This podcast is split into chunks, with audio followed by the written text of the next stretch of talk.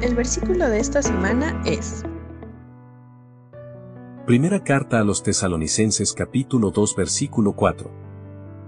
Pues hablamos como mensajeros aprobados por Dios, a quienes se les confió la buena noticia.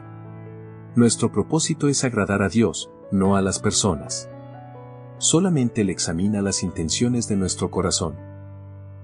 Primera carta a los tesalonicenses capítulo 2 versículo 4.